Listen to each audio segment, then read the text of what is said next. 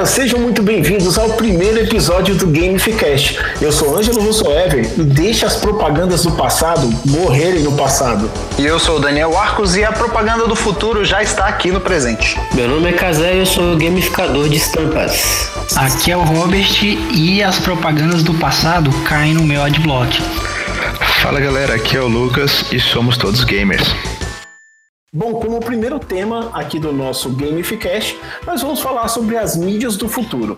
Será que nós estamos usando as mídias do futuro com os mesmos modos do passado? Bom, como temos visto, cada vez mais nós vemos propagandas na web com fotos e frases de efeito. Simplesmente isso. Quando muito bem feitas, elas ao serem clicadas são direcionadas para sites que promovem alguma interação. Mas eu acredito que a gente pode fazer um pouquinho mais. Será que nós não estamos usando essas mídias da mesma forma que a gente usava as revistas, as placas de rua antigamente? Pense bem aí. A gente entra num blog e aí tem uma foto e uma frase de efeito. Será que é esse o poder da mídia, né, da propaganda de 2018, né, do século 21? É essa é a discussão de hoje e é por isso que eu chamei a galera da Brazuca aí. Eu vou levantar essa bola para que vocês chutem aí para onde vocês quiserem. Este podcast é patrocinado pelo Gamifica-me, o clube de vantagens da sua empresa Então, para balizar aqui o nosso papo, a primeira coisa que eu gostaria de fazer é chamar aqui a atenção para propagandas que realmente fazem jus ao nosso ano, né, 2018, com as tecnologias que nós temos, com as redes que nós temos para usar como mídia, né? Então, para isso, a primeira coisa que eu quero falar aqui é sobre o Burger King. Galera, há quase 10 anos atrás, eles lançaram uma campanha chamada Whooper Sacrifice que era basicamente um aplicativo de Facebook para você acessar esse aplicativo, né? Você clicava na propaganda, ele pedia para você logar com o Facebook e aí aparecia ali do lado ali os seus amigos todo mundo né, que estava dentro da sua rede. Naquele tempo, por exemplo, em 2009, não tinha tanta gente como hoje. Né? Hoje você tem aí, é, quem sabe, centenas, milhares de pessoas aí no seu Facebook. Naquele tempo, né, 2009, não era bem assim. Você tinha muito menos amigos. Como que consistia a parada do Upper Sacrifice? Você tinha que sacrificar um amigo. Você tinha que entrar lá e desfazer a amizade com seus amigos. A partir do momento que você fizesse ou desfizesse a amizade com 10 pessoas, você ganhava um voucher ali para trocar por um sanduíche, né? O Uber que eles estavam querendo é, promover naquela época. Bom, ali eles balizaram algo que para mim seria a, a propaganda interativa, né? Para mim ali eles estariam colocando em estaca dizendo a partir de agora as propagandas elas serão interativas, elas vão usar as redes sociais, vamos usar o comportamento das pessoas para poder gerar o buzz para a minha marca, né? Como eles estavam lançando o Uber, essa era uma boa ideia, né? Porque gerava muita, é, vamos dizer assim, expectativa a respeito de e aí, será que vai dar certo mesmo? Será que se eu deletar meus amigos aqui, eu vou ganhar um sanduíche e tal? Bom, e não é isso que a gente viu, né? Nos últimos tempos aí, poucas marcas se propõem a fazer propagandas como essa. E aí eu queria jogar para vocês aí, quais são as outras propagandas que vocês viram que tinha essa interatividade, que tinha essa conexão e que vocês podem destacar aqui pra gente? Pegando esse, essa sua fala aí, Ângelo, e falando sobre propagandas e ações e tal, uma das coisas que a gente pode citar, além dessa campanha de, do, do Burger King, aliás, é, eu preciso destacar aqui que eu achei um pouco medieval essa campanha, né? Você ter que sacrificar amigos. Acho que é um negócio que rolava assim na Idade Média. Mas, Mas é uma enfim... brincadeira, pô. Ah, tá. Então tá. Então, mas é, tem uma, teve uma ação também muito, muito bacana da CIA é, e que assim foi uma coisa muito inteligente, né? Eu, eu, entendi como muito inteligente, eu achei muito interessante e achei que realmente é como você falou. Se, se o Burger King fincou uma estaca marcando o começo de ações de interação, é, essa ação aqui foi totalmente interativa. Quando a CIA colocou em alguns cabides da loja um marcador de curtidas. Ah, é, aquele modelo de roupa específico ia para o Facebook deles e as pessoas iam curtindo e essas curtidas iam aparecendo num, num monitorzinho no cabide. Né? E aí assim as pessoas que estão que estavam ali acompanhando o movimento pelo Facebook e na loja mesmo poderiam ver que roupas estavam sendo mais curtidas pelas pessoas, né, no Facebook da empresa. E, e de repente é ver que não é só o modelo que, no, que tá no manequim, que tá, que tá mais visto, mas aquele que tá sendo mais curtido também. Enfim, gerou uma ligação com as pessoas, gerou uma atividade entre as pessoas muito além do que só aquela coisa da loja ou só a propaganda em si. Foi, acho que para mim é um, é um caso muito claro de juntar a propaganda com a interatividade das pessoas. E isso foi muito bacana. Cara, falando dessas campanhas assim interativas, eu acho que um outro destaque também muito grande tem a Coca-Cola, que por diversas vezes a gente consegue ver várias campanhas deles é, nesse sentido. Tem uma, inclusive, eu só não lembro agora exatamente onde que ela foi vinculada, mas eles colocaram uma daquelas máquinas de Coca-Cola num shopping no dia do amigo. E era uma máquina de Coca-Cola com tamanho maior do que o normal, saca? E o consolezinho para você pedir a Coca-Cola ele ficava numa altura que você sozinho não conseguiria alcançar. Então, tipo, você precisaria da ajuda ali de um, de um colega, de um amigo ou de alguém que estivesse passando para poder te dar um pezinho para você conseguir pedir a coca, sacou? Então, assim, é, é, essa questão de, de interação e tudo mais, eu acho que é a grande sacada disso aí que o, que o Ângelo tem falado, porque, assim, além de, de vender, que é o que a campanha é, o resultado final que ela quer, né? Que é, que é vender a Coca-Cola. Mas ela cria interações ali de forma que às vezes só de você estar tá passando e você vê alguém dando pezinho para alguém poder pegar a Coca-Cola ali, você fala assim, porra, que doido, quero pegar uma Coca desse, desse jeito também. Uhum. Tá é, sabe o que é legal dessas, dessas três ações aí que a gente falou? É, basicamente, ela, ela só dá certo se ela tiver a interação do consumidor dentro da parada. Eu tenho alguns dados aqui dessa campanha, por exemplo, da Fashion Like, eles dizem assim que mais de 8 milhões de pessoas foram impactadas com essa campanha. É, eles ganhavam mais de mil fãs no Facebook por hora por conta dessa campanha, tá? A, a parte da coleção foi esgotada no primeiro dia, ou seja, é. eles, talvez eles até pensaram em fazer isso por é... mais dias e nem conseguiram, né? Eu já ia te interromper para falar exatamente isso, né? Imagina, com 8 milhões de interações, imagina imagina o quanto esse povo não vendeu. Deve ter, se zerou a coleção, eles venderam muito, eles venderam muito mesmo.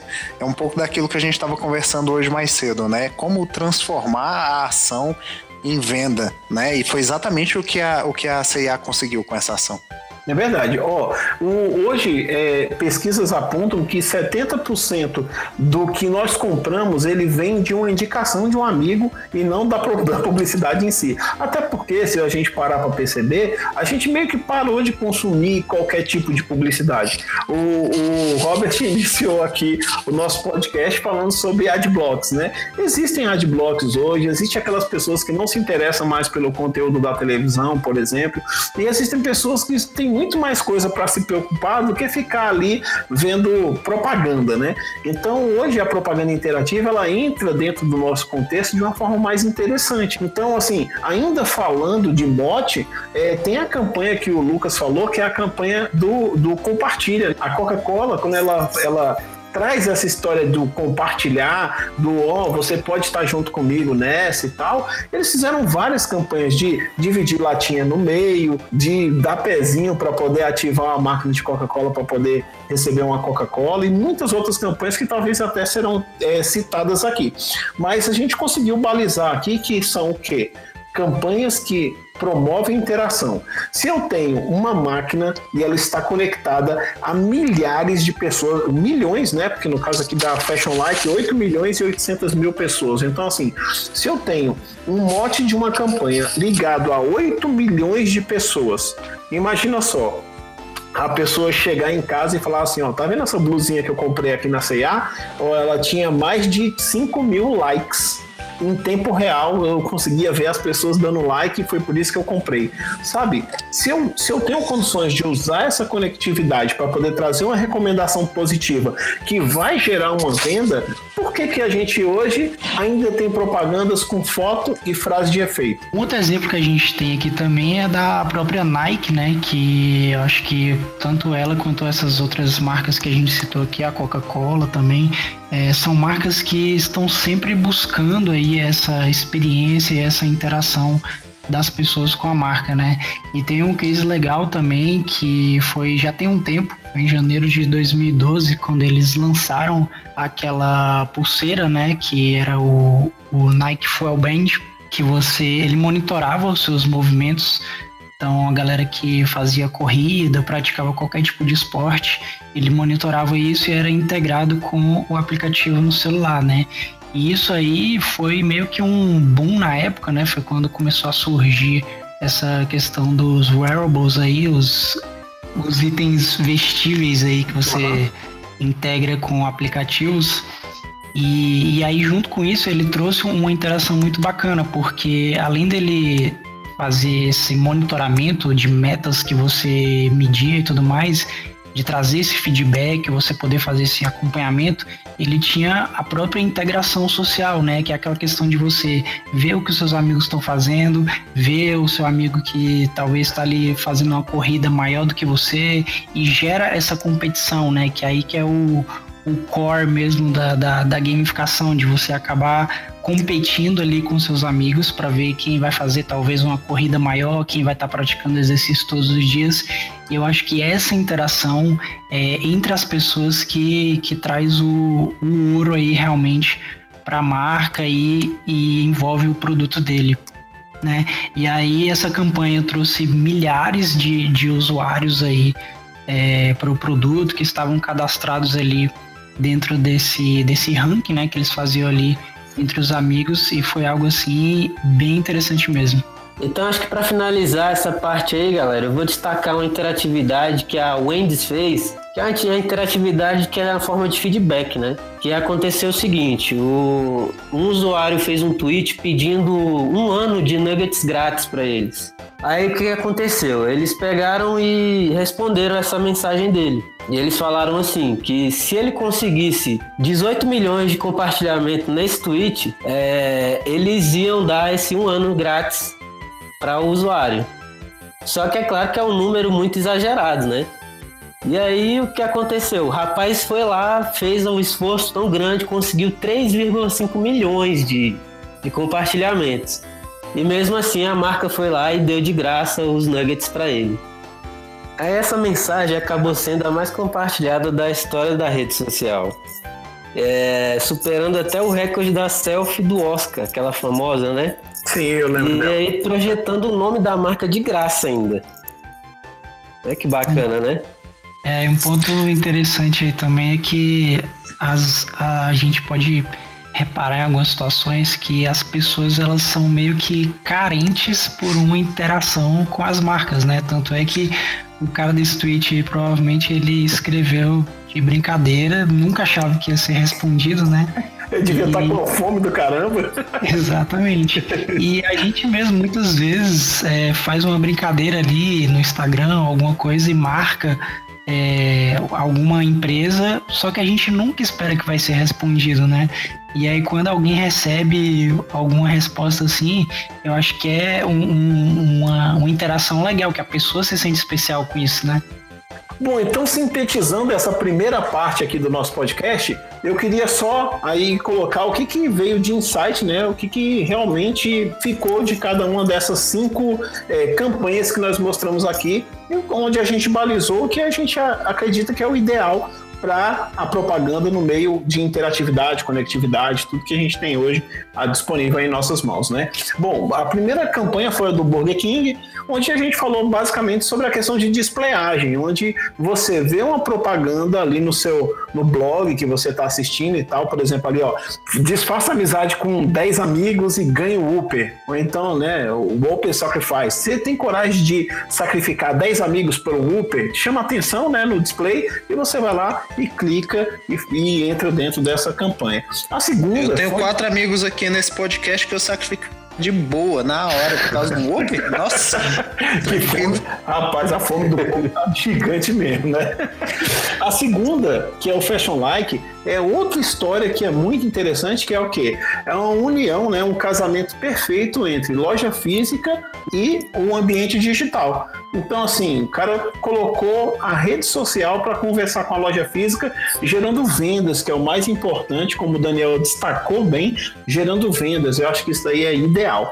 A terceira que o Lucas trouxe foi a questão das interações urbanas, né? Aquilo que está ali no meio do shopping, uma máquina de, de Coca-Cola gigantesca, né? Que promove uma interação ali entre as pessoas. Então, isso aí, essa questão da, do mobiliário, né? Fazendo parte da, da campanha, acho que é bem interessante e que deve ser realmente bastante usado. Já o Robert trouxe a questão dos wearables, né? O mais interessante é a evolução das campanhas baseada em métricas. Por exemplo, se eu tenho uma métrica de vocês quatro que estão gravando comigo aqui, mostrando assim, qual de nós quatro está tendo melhor desempenho em alguma área, a ideia dos amigos é o quê? Promover aquela competição, né? Poxa, saber quem é melhor. E nada melhor do que os wearables para poder trazer essas métricas de uma forma orgânica, né? Ninguém tem que ficar com um papelzinho, uma caneta perguntando assim, aí, quanto você correu hoje? Não, o próprio, né? A própria é, pulseira ali está marcando e já está colocando ali um ranking para que a gente possa olhar ali depois no dashboard e tal e gerar essa competição. Isso também é bastante interessante. E por último, essa campanha que o Casé trouxe para a gente falando sobre o engajamento social, né? Que são o quê? Pessoas que falam, cara, será que essa marca vai dar um ano de nugget mesmo para esse cara? Não, calma aí, eu vou dar um, um compartilhar aqui. Outra coisa interessante nessa questão de métricas, né? Quando você dá o feedback, que foi o que o Casé disse, quando você dá o feedback, cara, ele já tem um milhão de compartilhamentos, o cara precisa de 18 milhões, cara, eu vou ajudar. Então o cara vai lá e compartilha também. E ele chegou a esses mais de 3 milhões de compartilhamentos e mereceu um ano de nugget. Coitado da saúde desse rapazinho, né? Mas é isso aí. Tomara que ele não coma só isso, né? Não, Tomara ele. Que ele, ele ganhou e tá fazendo o mesmo que o Lucas tá fazendo, comendo frango todo dia. Eu sabia que tava faltando a piada do frango. Pois é, tomara que ele use um wearable aí para poder participar da outra campanha que faz ele é, fazer exercícios físicos, né?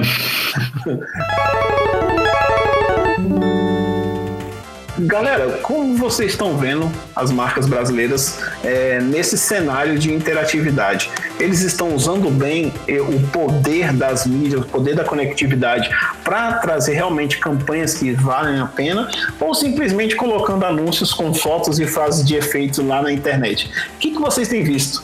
Eu acho que eu acho que a maioria das empresas grandes ou médias ou pequenas, tanto faz, ainda não, não entenderam o poder que a interação com o cliente pode ter. É, eu tenho até uma, as uma... pequenas, né? É, principalmente que, antes, antes, de você, antes de você falar, Daniel, sabe o que, que explode a minha cabeça? O que explode a minha cabeça é, é saber que essa campanha, por exemplo, do Burger King foi de 2009.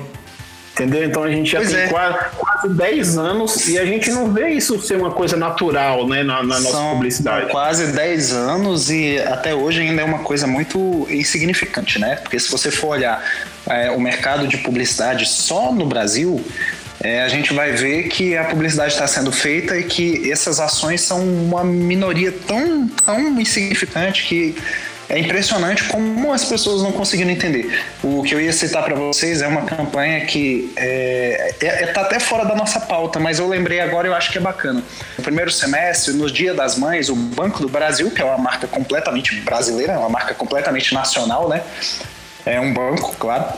É, fez uma campanha pra, para o Dia das Mães que foi o seguinte: eles colocaram no Facebook deles que eles iam estar tá recebendo uma, meio que uma descrição, uma, uma, uma, assim, uma, alguma informação sobre a mãe do seu usuário e essa informação, baseada num, num textinho prévio que eles tinham mandado, seria transformado numa ilustração é, feita por vários ilustradores. Eu fui um dos ilustradores que participei dessa campanha e a gente recebia a informação do cliente e transformava aquilo num desenho de uma mãe eh, super heroína. A campanha foi muito legal, teve um envolvimento muito legal. Né? O envolvimento das pessoas foi muito grande, não só dos clientes, como das mães, depois compartilhando os desenhos e tal, e todo mundo muito feliz. Mas para a gente ver, né? Uma ação tão legal, tão bem feita e tão simples de fazer, mas é muito raro, a gente vê muito pouco. Então, tem algumas empresas brasileiras, e aí eu citei o Banco do Brasil, tem uma outra ação do, do Itaú também. E assim, mas é muito pouco, é muito pouco para o cenário que a gente tem e para o poder que isso tem. É, certamente essa campanha do Banco do Brasil que você citou aí é, foi substituída por muitas outras empresas, inclusive por próprios bancos, né?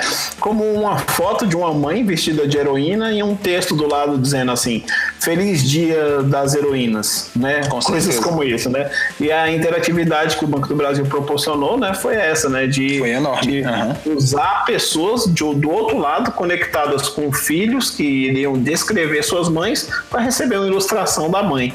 Isso aí foi bastante interessante. É, Bom, esse caso aí é interessante justamente pelo que você falou da simplicidade, né? Porque a gente vê muitas exatamente. empresas, é, principalmente as empresas de médio e pequeno porte, que às vezes você tenta propor alguma ideia diferente assim, a primeira coisa que eles vão falar é que ah, não tenho verba porque isso é muito caro e tudo mais, e aí acaba fazendo o que o Ângelo falou aí, aquele clichê, né? E sendo que existem várias alternativas de baixíssimo custo e consegue ter esse engajamento e essa interação grande aí com o público, né?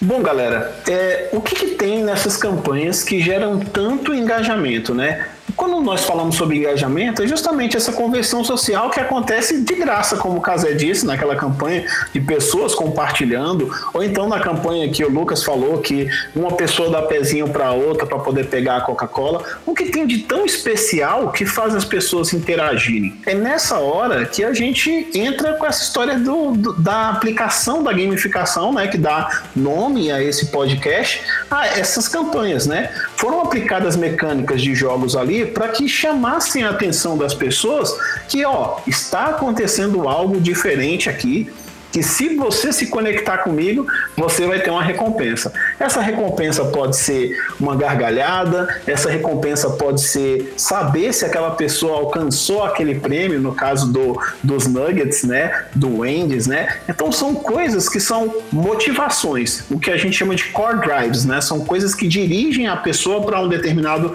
lugar, independente se ela vai ganhar alguma coisa ou não. Às vezes só em ela é, satisfazer a curiosidade dela, eu vou até citar uma coisa aqui interessante, sabe? Centro de cidade, quando tem é, uma aglomeração no centro da cidade, a gente teve agora há pouco tempo atrás, menos de um ano atrás, nós estivemos juntos, né, a galera da Brazuca, lá na Praça da Sé em São Paulo. E aí o que, que acontece? Em São Paulo, na Praça da Sé, são muitas pessoas andando para lá e para cá, e quando as pessoas param em um lugar, né, se aglomeram em algum lugar, sempre tem algum curioso para ainda olhar e falar assim, cara, o que está acontecendo ali? Né? Eu lembro que tinha um cara que ele, ele tava com um saco que tinha uma cobra, como se fosse um encantador de cobras, e ele ficava dizendo que a cobra ia fazer não sei o que e tal, e ele tinha um microfonezinho do lado, vocês lembram disso? Lembro. E aí, o que que faz as pessoas pararem ali para saber, cara, o que, que vai acontecer aqui? é justamente a aplicação dessa mecânica de jogos. Existe uma, uma mecânica chamada imprevisibilidade e curiosidade, que, que vem depois. E aí é a hora que, ele, que a gente vai parar para poder olhar. Aconteceu isso com a campanha da, da máquina de Coca-Cola, aconteceu isso com a campanha do Wendy's, né? Poxa, será que esse cara vai conseguir mesmo um ano de de nuggets de graça. Aconteceu isso com a campanha do Fashion Like, por exemplo. Nossa, existem pessoas que gostam dessa roupa, então eu tenho que ter essa roupa. Isso são mecânicas de jogos aplicadas né, a situações do dia a dia, né, a campanhas publicitárias. Essa conectividade, essa interação, ela gera esse tipo de coisa.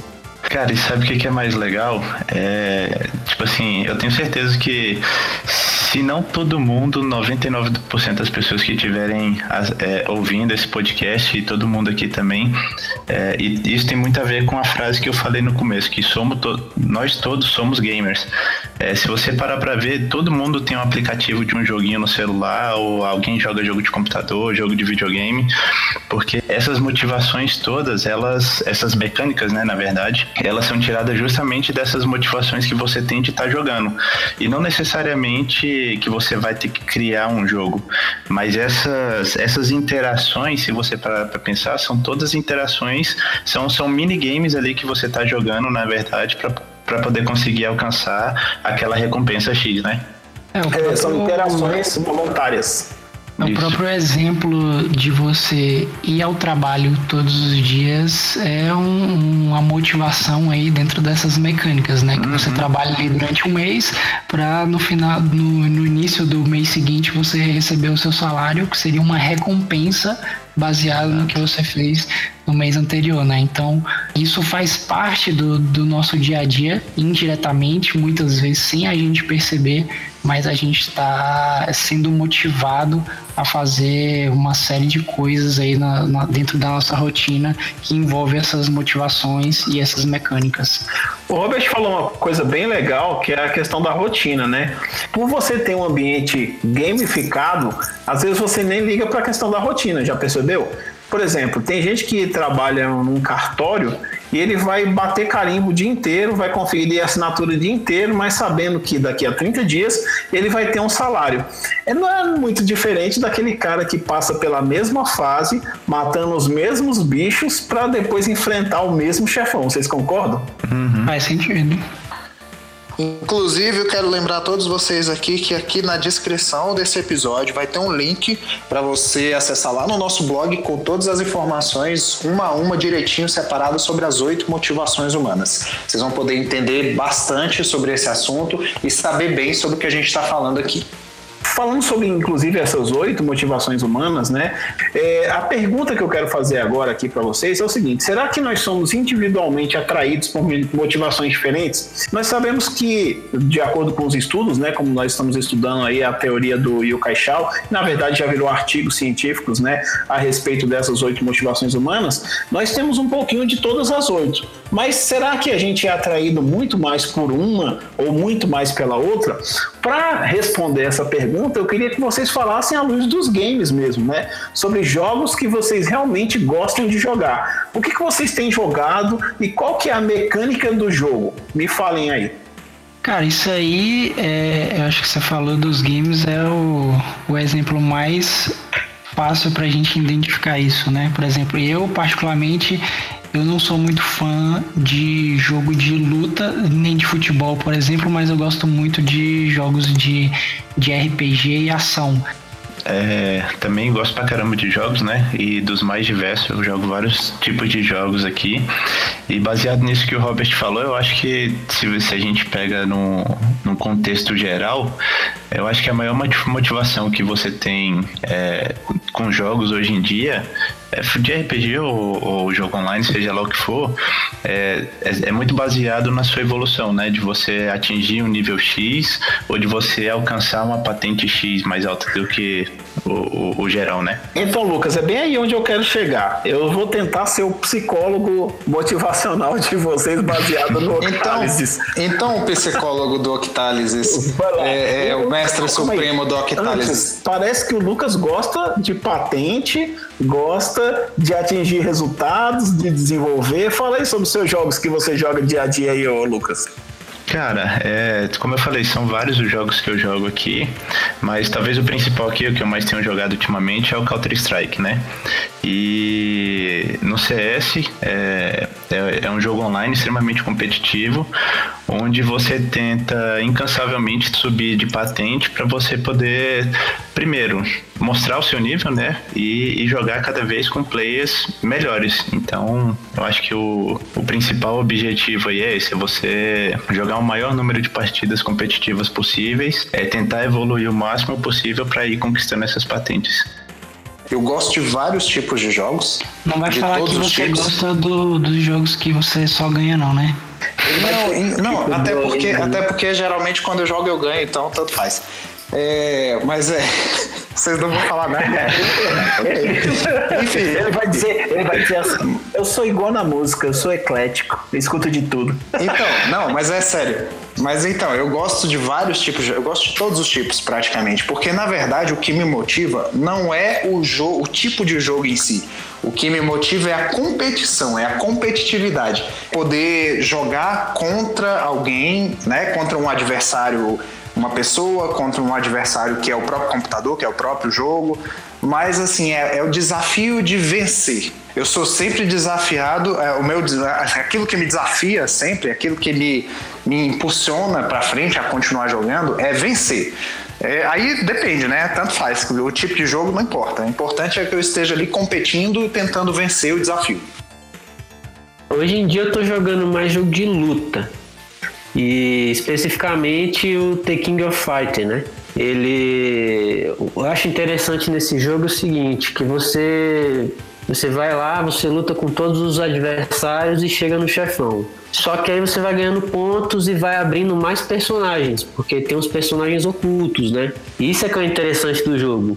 É aí que me engaja mais é, é essa parte do jogo aí. Se a gente parar pra pensar, complementando o que o Daniel falou aí, praticamente a grande maioria, se não todos os jogos, né, eles trazem essa, essa questão da competitividade, de te propor um desafio e você vai é, entrar nesse desafio em busca de uma vitória, de você atingir um resultado X dentro de um, de um desafio, um objetivo, enfim, e que vai te proporcionar uma vitória, só que é, fazendo com que você continue evoluindo, né? Até porque alguns jogos onde você tem uma mecânica que você completa o desafio e acabou, ele não te proporciona mais nada para continuar evoluindo, é aquele tipo de jogo que você joga uma vez e acabou e não joga mais.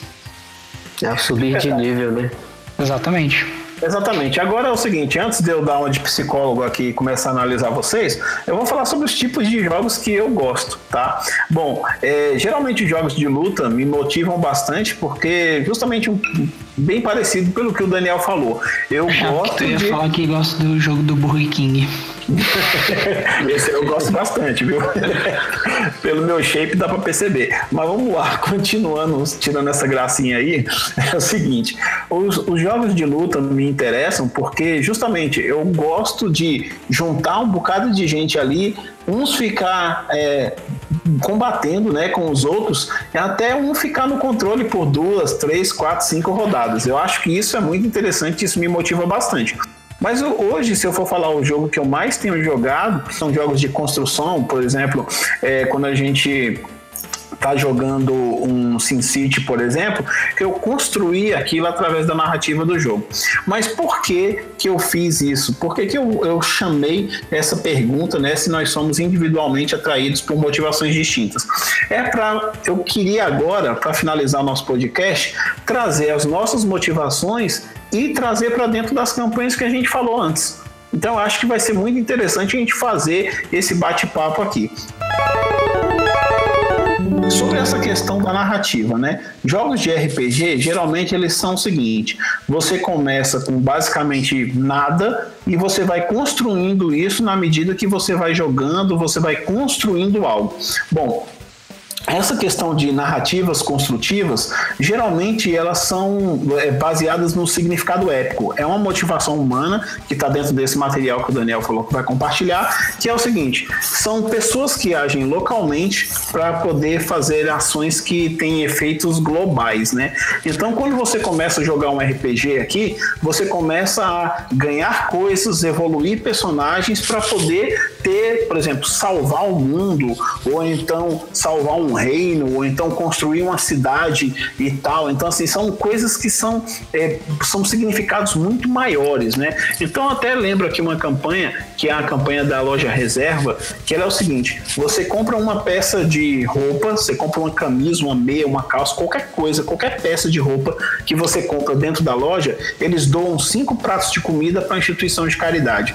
Então, pessoas que têm essa, essa motivação, que é o significado épico, que é a construção e tal, elas vão se sentir mais atraídas por campanhas publicitárias assim. Se eu tenho duas lojas que têm duas camisas que são praticamente iguais, tá? E essas camisas, elas têm preços iguais, o que vai me atrair é algo que está envolvido dentro de uma narrativa. Essa narrativa, ela chama bastante atenção.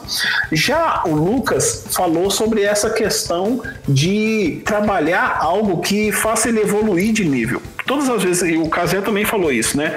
Cada uma das vezes que você ganha, você ativa uma coisa a mais, você faz com que algo diferente aconteça. Isso tá praticamente dentro de todas essas campanhas que a gente falou sobre essa questão de, de ativação, né? A gente falou, por exemplo, sobre a questão ali do Wendy's, né?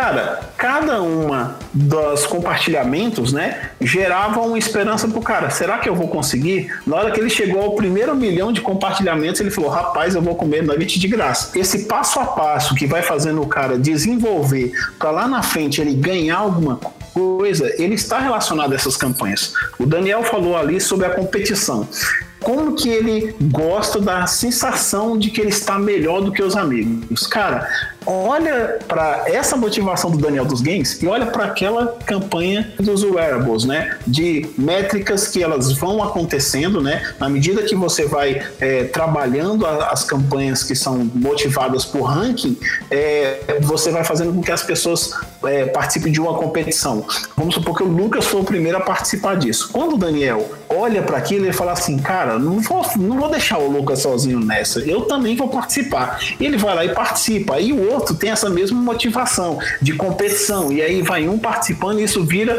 uma ação que ela é exponencial. O Lucas falou sobre o Counter-Strike. Counter-Strike, ele tem rankings mundiais, rankings nacionais, rankings regionais. Inclusive, Lucas, você tá em qual lugar do ranking aí, hein? Hoje eu sou xerife. Xerife? o que, que, o xerife, que, que o xerife faz? Não, na verdade lá é, as patentes assim, não, ela não diferencia não, ela só te classifica em, em, nível, entendeu? Tipo assim, você como você começa ali como prata, aí você vai ganhando experiência e vai passando para prata 2, prata 3, prata 4, depois ouro, ouro 1, ouro 2 só status, né? Bom, é. deve ter algum tipo de benefício, porque quando você falou sobre a questão de ser prata, é, você é, é, maior do que alguém que é bronze, né? Vocês já perceberam na fila de avião, na hora de você entrar no avião, que a galera que é platino entra primeiro? Ângelo, eu acho que uma comparação legal disso aí com a vida real seria o próprio karatê. Tipo assim, o cara que é faixa preta e o cara que é faixa branca. É, tipo assim, eles não têm benefícios, mas o cara que é o faixa preta, ele é visto diferente das outras pessoas, né? Então ele é como se ele tivesse um, um respeito ali a mais do que as outras pessoas que ainda estão aprendendo ali agora e estão na faixa branca. Então, era esse o pensamento que eu queria trazer aqui para dentro da nossa conversa para poder finalizar esse episódio de hoje. É, as mecânicas que acontecem dentro da nossa vida é, de interação ali com, com os videogames, ela acontece também do lado de fora. Quando nós conseguimos perceber essas diferenças, a gente consegue aplicar isso na nossa vida para o aprendizado. Existem escolas que trabalham com gamificação para poder ter uma performance melhor dos alunos. Existem equipes de vendas por exemplo, elas fazem isso há muito Cara, tempo, né? Desculpa até te cortar aqui, Ângelo, mas você falou aí do aprendizado e me veio na cabeça aqui agora um exemplo que é muito real e muito recente. É, o pessoal lá, da, lá na Brazuca tá, tá aprendendo inglês o, treinando inglês com Duolingo, né? É verdade. O Duolingo, é, ele tem um. Eu não sei se é de agora, porque tinha muito tempo que eu não usava, mas ele tem um, uma mecânica nele agora de clubes, onde quanto mais exercício você faz, mais XP você vai ganhando. E aí tem uma competição semanal só de tanto o pessoal ficar falando nessa competição, eu falei assim, peraí, que de acha isso? Eu quero entrar pra ver de qual que é. E aí entrei, baixei o aplicativo e na primeira semana o que, que aconteceu? Bicho, deixei todo mundo pra trás e sacou? E aí, assim, já virou intriguinha de tipo assim, não, semana que vem pode deixar que, que isso aí não vai acontecer de novo.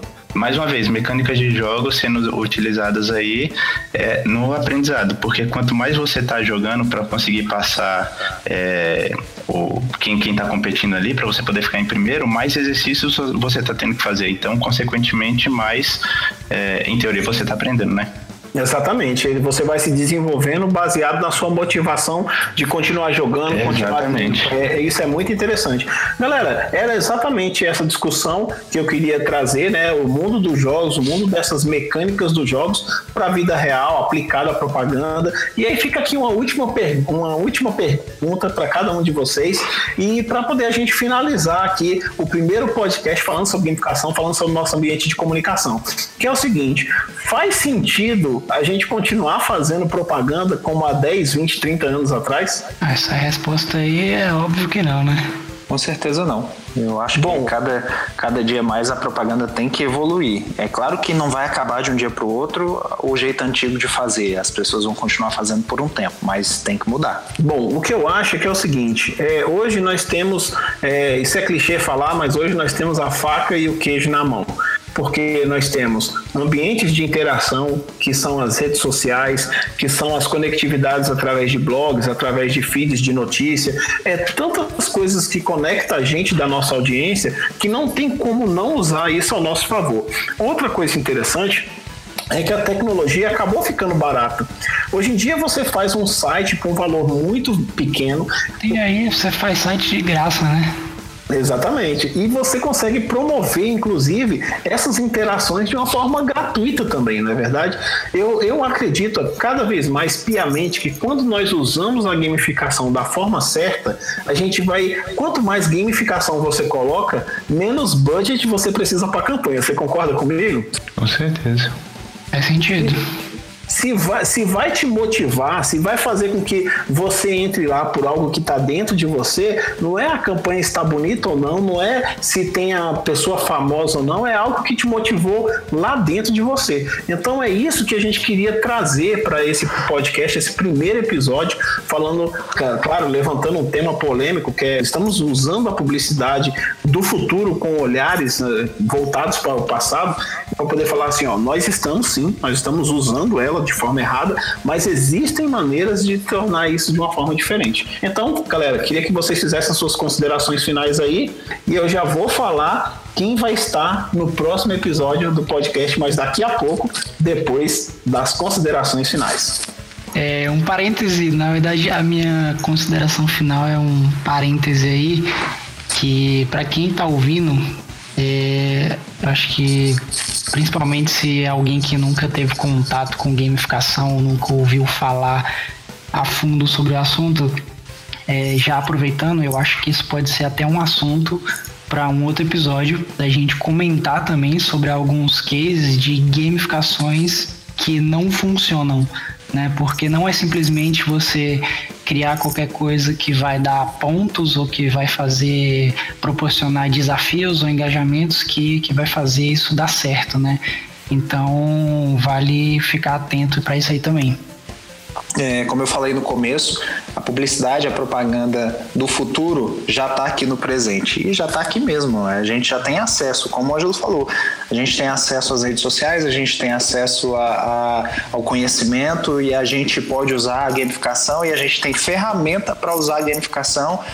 Então o futuro já chegou, o futuro é agora, né? E está na hora das empresas aprenderem e a gente está aqui para ajudar as pessoas, as empresas também, né? Acho que é isso aí. Eu acho que tem um ponto importante também nisso, nessa questão da gamificação, que é, é o lance dos dados, né, cara? Você ter os dados dessa de tudo isso e tal do envolvimento das pessoas e tudo para poder é, direcionar a propaganda também. Isso é extremamente importante. Eu acho que isso aí é que é o ponto chave do negócio. É, e o que eu acho é que assim a gente tem que aproveitar melhor o, os ambientes que a gente tem as referências que a gente tem porque igual o Daniel falou hoje a gente tem um ambiente que ele é muito interativo a gente tem ferramentas para isso e cara se a gente parar para pensar a gente tem exemplos de campanhas de 10 anos atrás e assim, por que, que a galera ainda não, não caiu a ficha para isso, saca? Então, eu concordo muito com o que o Daniel falou, que, que essa questão que assim, que o futuro, na verdade, ele já chegou. Nós já estamos lá, a gente só precisa utilizar melhor das, das referências que nós temos. Bom, galera, e o que eu quero falar para vocês é que, de fato, é, a gamificação ela não vai entrar, né, dentro da cabeça das pessoas assim do nada, né? Ela vai, você vai precisar de é, interagir com ela, entender como é que ela funciona e saber que todas essas campanhas interessantes que a gente falou aqui no podcast usaram muito, né, beberam muito da fonte dos games para poder fazer com que elas realmente fossem um sucesso. Então, hoje nós estamos produzindo bastante material e esse podcast aqui aqui foi criado especialmente para poder trazer conteúdo, para trazer esse tema aí, para que você possa estar tá junto com a gente. Se você tiver alguma contribuição, se você quiser né, entrar em contato conosco, estão aí nossas redes sociais, estão aí todos os nossos contatos para que você possa sugerir temas, sugerir ideias e quem sabe até participar com a gente falando sobre é, os seus cases, né, sobre as coisas que você entende a respeito desse mundo. Eu quero agradecer a todos que, que participaram hoje aqui desse podcast, agradecer a nossa audiência e dizer que no nosso próximo episódio a gente vai estar com o Carlos André, que ele é da Loisai onde ele vai falar sobre como engajar né, essa nova geração dos milênios né, em campanhas, em, em narrativas que, que façam sentido para ele. É, falamos muito sobre a questão de jovens que não consomem as mídias que estão aí, né? E vamos dizer que são as mídias de massa. Se eles não consomem as mídias de massa, onde eles estão? Então a gente vai estar falando sobre esse papo, foi um papo muito interessante que falamos com o Carlos André, que ele é CEO da Loisai, e nós aguardamos você na próxima semana para mais mais um Gamificast. Falou, galera!